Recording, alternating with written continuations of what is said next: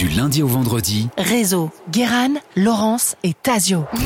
C'est l'entreprise dont tout le monde parle, à la croissance la plus fulgurante du moment. Le seul vrai grand gagnant de la course à l'intelligence artificielle, Nvidia, le fabricant de cartes graphiques qui domine 90% du marché, valorisé 300 milliards en, en 2021 et qui pèse aujourd'hui 2000 milliards de dollars.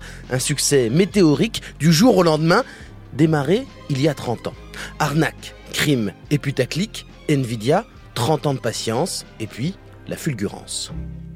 En 1995, le géant du jeu vidéo Sega lance sa console Saturn, celle qui doit rivaliser avec euh, la PlayStation qui a bouleversé le marché en étant plus puissante que les autres. Sega veut taper fort et proposer des visuels de qualité supérieure et pour ça, ils ont choisi Nvidia, un constructeur de cartes graphiques né deux ans plus tôt en Californie. Nvidia a misé sur une technologie innovante qui permet des graphismes exceptionnels et qui peut se brancher à un ordinateur. On peut jouer à la Sega Saturn sur son PC, c'est du jamais vu. Énorme oui, mais ça pose un problème, parce que les... pour que les images soient belles partout, Nvidia a tablé sur un procédé inédit. En gros, pour faire des images par informatique, les ordinateurs assemblent des triangles. Mais là, Nvidia c'est à partir de carrés. C'est mieux, mais pas tant que ça. Et pourquoi les développeurs de jeux vidéo iraient s'emmerder à changer de système pour Sega alors que toutes les autres consoles font autrement? La Saturn est un échec cuisant. Jensen Wang, le patron d'NVIDIA, sait qu'il va perdre le contrat avec Sega et que son entreprise va disparaître si c'est le cas. Alors, il tente un truc insensé. Il est tout à fait fou, ce type. Le jeune ingénieur appelle le patron de Sega et lui propose un deal. Casser le contrat. Mais Sega lui paie quand même les 250 000 cartes graphiques qu'ils ont lancées en production. Sans ça, Nvidia fait faillite et 80 personnes perdent leur emploi. On ne sait pas si c'est par pitié, par charité ou par amitié, mais le patron de Sega accepte de payer pour du matériel qu'il n'utilisera pas. Nvidia est sauvé et continue son histoire démarrée deux ans plus tôt dans un restaurant californien devant des tasses de café. 1993. Jensen Wang, Chris Malachowski et Curtis Prim sont des ingénieurs déjà chevronnés. Jensen est vu comme un génie dans sa boîte informatique qui s'appelle LSI. Mais les trois geeks ont des envies d'ailleurs, des projets qu'ils construisent en causant autour d'un petit déjeuner. Un matin, ils ont un déclic. En ces temps-là, les microprocesseurs d'ordinateur ne peuvent calculer qu'une tâche à la fois. C'est pour ça qu'il est impossible d'avoir des images de qualité sur un PC de salon. Les images demandent trop de puissance de calcul. Ce qu'il faudrait, c'est un autre processeur, juste pour les graphismes, qui peut calculer en divisant chaque tâche euh, en petites actions séparées. Une sorte de puce ou de carte graphique en plus. Continuez Jackson, vous m'intéressez. Après des tests, ils le savent, c'est sûrement ça l'avenir de l'informatique. Ils décident de monter leur société qui s'appellera Nvidia, une contraction de NV pour Next Version et Nvidia qui veut dire l'envie en latin. Certes, euh, c'est assez tiré par les cheveux, mais c'est comme ça. Toujours est-il qu'une fois leur nom trouvé, Jensen, Chris et Curtis ont un petit problème. Ils sont ingénieurs, pas commerciaux. En fait, ils ne savent pas exactement ce qu'il faut faire pour monter une boîte. Ils invitent alors un avocat à prendre le café avec eux, vu euh, qu'ils se retrouvent toujours là-bas. Bah ouais, logique. Autour de la table d'un restaurant Denise californien, les trois compères montent donc Nvidia en donnant chacun ce qu'ils ont sur eux en liquide à un juriste, 200 dollars par tête. Leur conseiller s'occupe de l'administratif et maintenant, il faut trouver des investisseurs. Et là encore, c'est une sacrée demande pour nos trois ingénieurs qui s'entraînent pendant des semaines à répéter un pitch, une présentation de leur projet pour attirer des financiers de la Silicon Valley. Lors des premiers rendez-vous, ils se rendent compte qu'avoir de jolis dossiers, bah, c'est pas le plus important. Ce qui compte pour les investisseurs, c'est à qui ils donnent de l'argent. Et ce que ces gens ont fait avant. Ça va jouer à leur avantage parce que Jensen Wang, le leader, n'est pas spécialement charismatique, mais il est ingénieur réputé dans sa boîte LSI, boîte si performante dans l'informatique que ses investisseurs ont multiplié leur mise par 100. Ça fait plaisir. C'est comme ça Nvidia en 93 reçoit 20 millions de dollars de Sequoia Capital, un fonds d'investissement richissime qui mise sur eux grâce à la réputation de Jensen.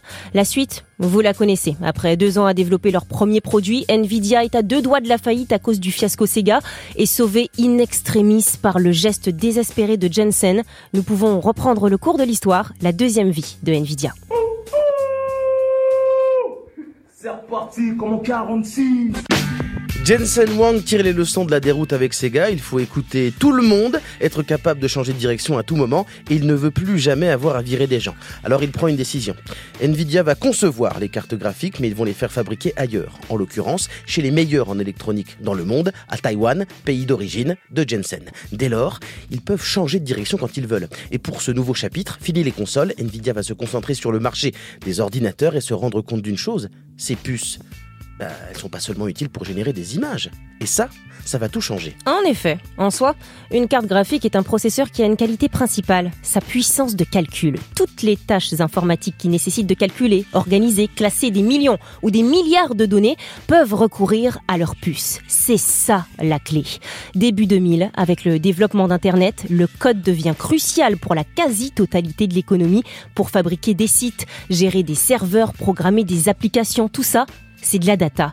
Et bientôt, les meilleurs du secteur s'appellent Nvidia, qui invente un programme nommé CUDA, permettant de coder de manière simplifiée, pas besoin de jongler avec des dizaines de langages informatiques différents. Mais c'est super ça Dès lors, Nvidia devient indispensable à toute l'économie numérique, que cela soit des data centers, la gestion des données dans le cloud, les services de streaming, musique ou vidéo, les applis, les cartes graphiques Nvidia sont partout. Et Netflix, Amazon, Apple, Microsoft, Google, tout le monde veut son contrat avec Nvidia.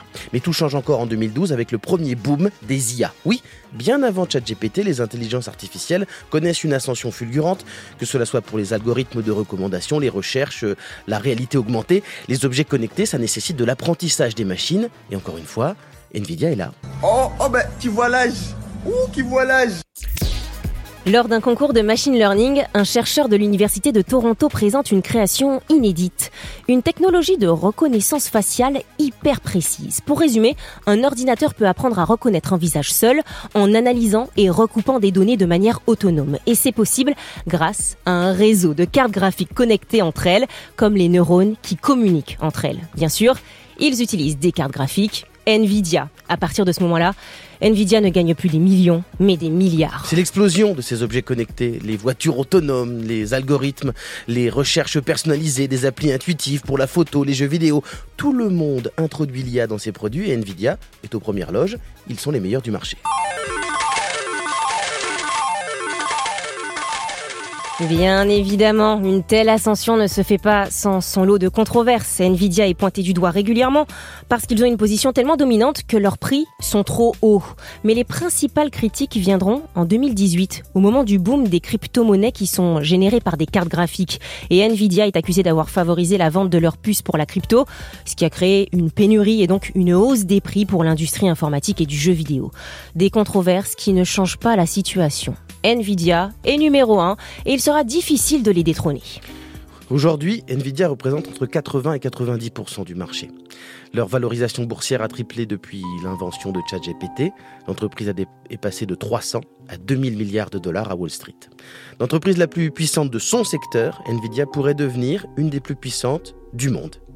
Et c'est un cas unique, symbole de réussite. Nvidia est la seule entreprise de la tech qui a le même patron depuis 30 ans. Jensen Wang est toujours le maître à bord, et contrairement à la plupart des multinationales californiennes, ils n'ont pas licencié en masse.